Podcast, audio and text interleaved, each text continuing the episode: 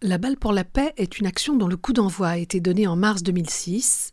par Zinedine Zidane et qui a pour vertu de sensibiliser les peuples sur le lien indissociable qui les unit au-delà de leurs différences et plus encore de leurs oppositions. Cette balle, symbole de notre planète, voyage à travers le monde de passeur de paix en passeur de paix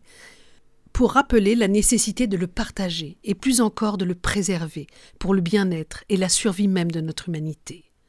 de Zinedine Zidane à Yannick Noah en passant par Mandela, des représentants de toute voie spirituelle comme le Shir Bentunes ou politique, du chef d'entreprise à l'artiste, de l'enseignant à l'agriculteur, du possédant à l'indigent, toutes les catégories socioprofessionnelles, femmes, hommes, enfants, sur tous les continents, sont invités à la partager.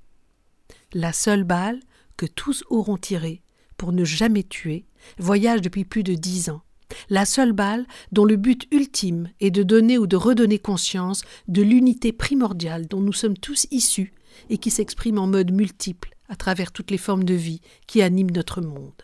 Cette balle a pour vocation de s'arrêter également dans des pays en sortie de guerre pour incarner son action dans la création de terrains de la paix. Ceci afin de permettre aux enfants de jouer de nouveau au football sans risque de perdre leurs membres ou leur vie car en effet, il faut savoir que le football est la première activité ludique à laquelle s'adonnent les enfants au sortir des guerres. Malheureusement, les mines antipersonnelles laissées sur place par les belligérants malgré la fin des conflits